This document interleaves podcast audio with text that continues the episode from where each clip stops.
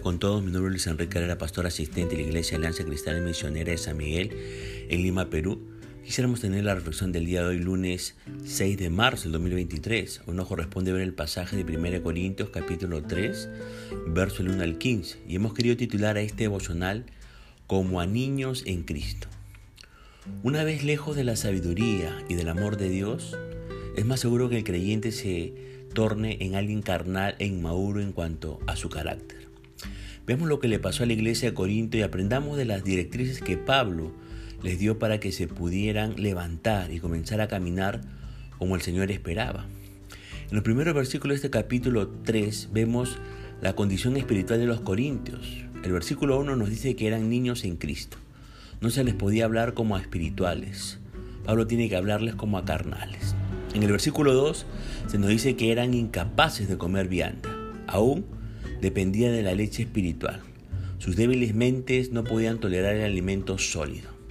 En el versículo 13 nos dice que eran carnales en sus relaciones interpersonales. Tenían celos, tenían contiendas, tenían disensiones.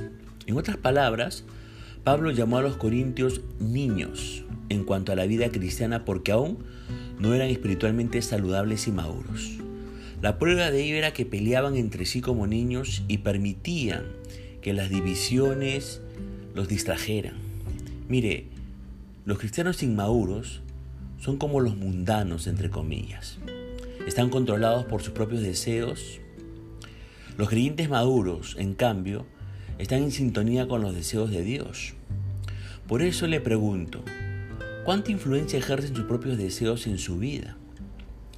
Estar controlado por sus propios deseos impedirá su crecimiento espiritual. Su meta debe ser permitir que los deseos de Dios lleguen a ser los suyos. Ahora bien, en el versículo 4 el apóstol Pablo nos instruye diciendo que eran carnales en su carácter. Sus yo les dominaban. Formaban partidos exclusivos. Esto solo les hacía vanagloriosos. En los siguientes versículos se nos habla de la condición visual de los corintios. En los versículos 4 al 5 se nos dice que tenían la mirada puesta en los hombres, es decir, no entendían que los líderes espirituales solo son servidores de Dios. No comprendían que los líderes están en el ministerio por gracia, según lo recibido de Dios. No aprendieron que no debían de gloriarse en los hombres.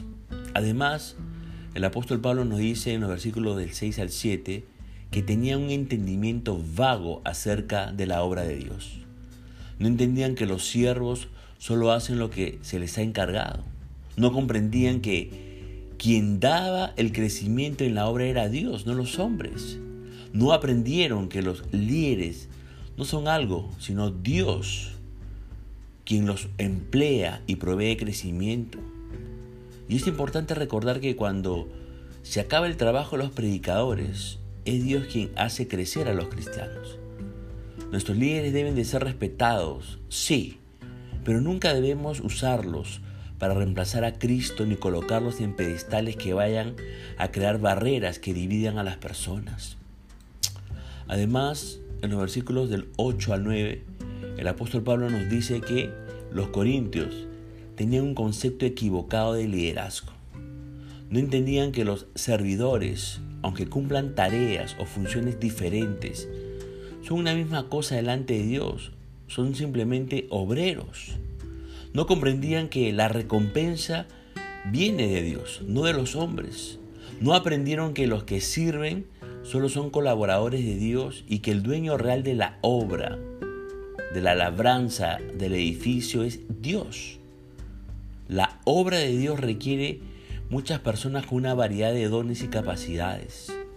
No hay superestrellas para esta tarea, solo miembros del equipo que realizan funciones específicas. ¿Podemos ser miembros útiles del equipo de Dios si dejamos de lado cualquier deseo de recibir gloria por lo que hacemos? En lugar de buscar la alabanza de la gente, algo que en comparación tiene poco valor, busque la aprobación de Dios. Ahora, Pablo nos continúa describiendo la condición madura que requerían los corintios en los siguientes versículos. En los versículos del 10 al 13 debían cimentarse bien en el fundamento. El fundamento de la iglesia, de todos los creyentes, es Jesucristo. Nada más puede tomar su lugar, escribe Pablo, sea persona u otra cosa. Un edificio solo puede ser tan firme como sus cimientos. Si no tiene cimientos o sus cimientos son deficientes, no durará. El cimiento de nuestra vida es Jesucristo. Él es nuestro fundamento, nuestra razón de ser. Todo lo que somos y hacemos debe concordar con los patrones que Él estableció. Le pregunto, ¿está edificando su vida sobre el único fundamento verdadero y permanente? ¿O está edificando sobre un cimiento deficiente, tales como las riquezas, la fama, el éxito, etc. Tenga cuidado de cómo edifica su vida.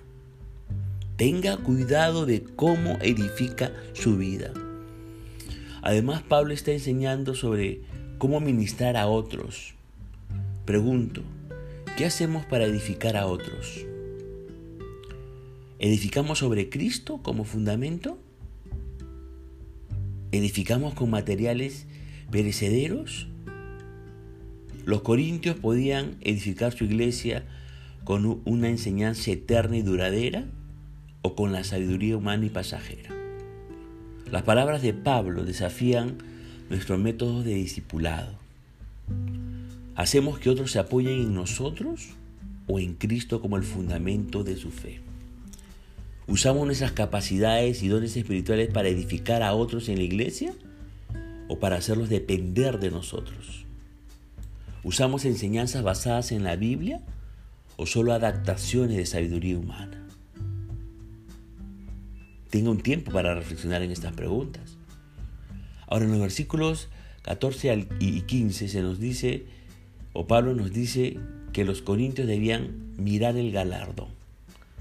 La destrucción segura de un edificio se puede causar de dos maneras, dañando sus cimientos o construyendo sobre ellos con materiales de mala calidad.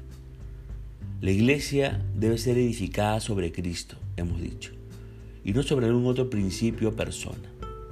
Cristo hará una evaluación de lo que cada persona haya contribuido a la vida de la iglesia, y el día del juicio revelará la sinceridad de la obra de cada persona. Dios decidirá si la persona fue fiel o no a las instrucciones de Jesús. El buen trabajo será recompensado. El trabajo infiel o de mala calidad será descartado. El constructor se salvará, dice la Biblia, pero como quien apenas escapa atravesando un muro de llamas. Significa que los que hayan sido infieles en su trabajo de todos modos serán salvos, pero por los pelos, por un pisquito, por una nisca, todos sus aparentes logros serán nulos, ocasionándole una gran pérdida. Por eso, evitemos ser niños en Cristo y encaminémonos a ser maduros en Jesucristo para la gloria y la honra suya. Punto final para devocionar el día de hoy, deseando que la gracia y misericordia de Dios sea sobre su propia vida. Conmigo será Dios mediante hasta una nueva oportunidad que el Señor le bendiga.